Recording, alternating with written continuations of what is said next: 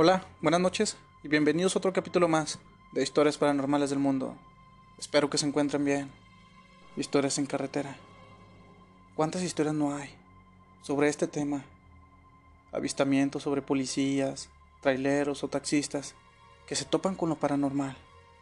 Te invito a que te prepares algo y te adentres en este nuevo capítulo de Historias Paranormales del Mundo. Historias en carretera. Buenas noches. Quiero contar una historia. Me pasó acá en Perú. Y es que una de las razones por la que no me gusta manejar de noche es que siempre me pasa algo.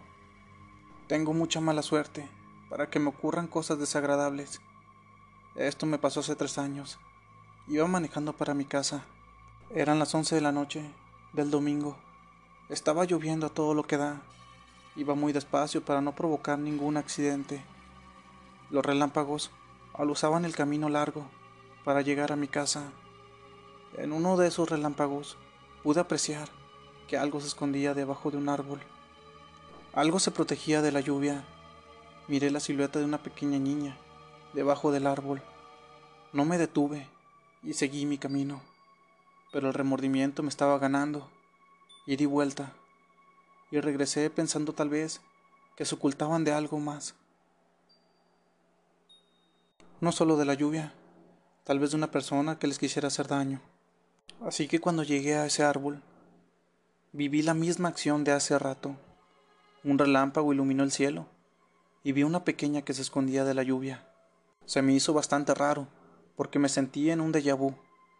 Me volví a dar la vuelta y le hablé a esa niña.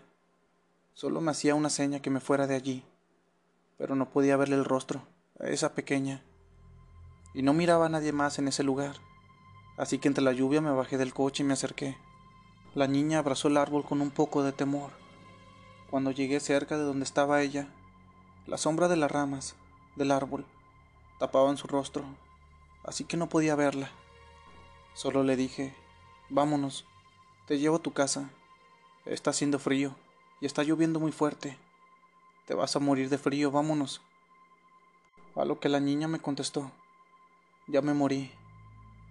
Al escuchar esto, la niña se me dejó venir muy rápido y pude ver su cara. Para empezar no tenía labios y venía corriendo con una sonrisa horrorosa. Empezó a gritar, pero su voz era como la de un hombre. Subí a mi carro y apenas entré y cerré la puerta. Sentí que se subieron al techo del carro. Yo arranqué y cuando llegué al pueblo había una discusión entre unos vecinos. Pero cuando me vieron todos, Dejaron de pelear y me gritaron, traes al diablo arriba. Yo sabía de lo que estaban hablando, así que le marqué a mi esposa y le dije que dejara la puerta abierta. Dejé el coche a una cuadra de mi casa y corrí con todas mis fuerzas para llegar a casa. Sentía que también corrían detrás de mí. Entré a la casa y cerré la puerta. Toda la noche escuchamos cómo caminaban por fuera hasta el amanecer. Por ahora tengo tres años que no manejo de noche. ¿Han escuchado hablar de los niños de los ojos negros? Bueno, los niños de los ojos negros son una leyenda urbana paranormal, de supuestas criaturas que se asemejan a niños de entre edades de 6 a 16 años, con la piel pálida y los ojos completamente negros. Sus encuentros se han generado en casas abandonadas y bosques, incluso en supermercados, como es en esta historia que voy a contar. Y es que cuando se encuentran con personas, se hacen pasar por niños perdidos, pidiendo ayuda, algunos de los cuales se cree que los avistamientos de los niños de ojos negros sean en realidad extraterrestres. Estas historias han aparecido a finales de los años 70. La siguiente historia me la manda Jefferson Toledo. Buenas noches. Quiero platicarles algo que me sucedió afuera de un Burger King. Al parecer yo sería el último cliente en la fila del autoservicio. Pedí mi comida y cuando estaba a punto de salir del autoservicio, se me acercaron dos niños. Ya estaba bastante oscuro, así que les pedí que se acercaran. Uno de ellos estaba vestido de negro y fue el que se acercó conmigo. No les presté mucha atención a su rostro, pero me dijeron que estaban perdidos que si les ayudaba, llevándolos a sus casas. Les pregunté de dónde eran y el otro niño se acercó y volvió a repetir lo mismo que su amiguito. Les volví a decir que de dónde son, para llevarlos, o si quieren le hablaba a la policía. Los niños me volvieron a decir lo mismo, que si les podía ayudar, que abriera las puertas para entrar, pero lo decían en un tono que me provocaba un poco de miedo, así que les presté más atención a su rostro, y allí miré sus ojos. Los ojos los tenían completamente negros y enormes. Puse seguro el carro y miré que trataban de abrir el carro, pero lo raro es que no sabían cómo abrir siquiera la puerta, como si de plano no supieran abrir ninguna puerta. Tenían su mirada completamente perdida. Los dejé atrás y me fui muy rápido. Y ya cuando iba por la carretera manejando unos cinco minutos, me alcanzó un carro. Y cuando me arrebasó, pude ver en la parte de atrás que ese hombre que iba manejando Llevaba a los dos niños de hace rato en la parte trasera de su coche. No dije nada, solo dejé que se fueran y se perdieran en la carretera. La siguiente historia me la manda Rodolfo García Segovia. Te escribo desde la Ciudad de México. Soy taxista. Y vaya que a nosotros los taxistas nos ha tocado ver muchas cosas paranormales. Una, que digamos que me impactó más, fue cuando venía de dejar un viaje. Iba para mi casa, era un poco noche, y me habían advertido entre bromas y risas que no pasara por una escuela llamada Benito Juárez, porque ahí decían que por las noches las brujas hacen sus cosas. Y la verdad, pues yo no creo en eso, o más bien, trato de no tomarlo en cuenta. Así que pasé por la escuela Benito Juárez y allí pude ver un par de mujeres que se me quedaron viendo desde dentro de la escuela.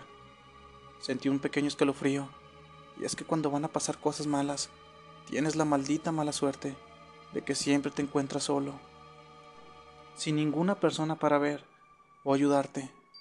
Así que yo tengo que tomar una terracería para llegar a mi casa, una terracería en la que hay dos bardas y solo cabe un vehículo. Así que cuando estaba transitando por ahí, pude ver una bola de fuego que me arrebasó y se perdió en el camino. Después de ir manejando, allí a lo lejos, empecé a ver una mujer parada, en medio de la carretera. Me acerqué lentamente, se movía de una manera muy extraña. Trepó una barda y se quedó allí arriba. Cuando la rebasé y la miré, era una señora mayor, como de sesenta años. Y una mujer de esa edad no hace eso. Supe que era una bruja. Empezó a correr por toda la barda demasiado rápido y brincó al techo del carro y empezaba a reírse. Yo no sabía qué hacer, así que me puse a rezar en voz alta, y eso solo la molestó. Después de unos segundos, dejé de escuchar todo a mi alrededor. Volteé al retrovisor y allí venía, sentada en la parte de atrás, con su cara colgada, mirándome con unos ojos enormes y rojos.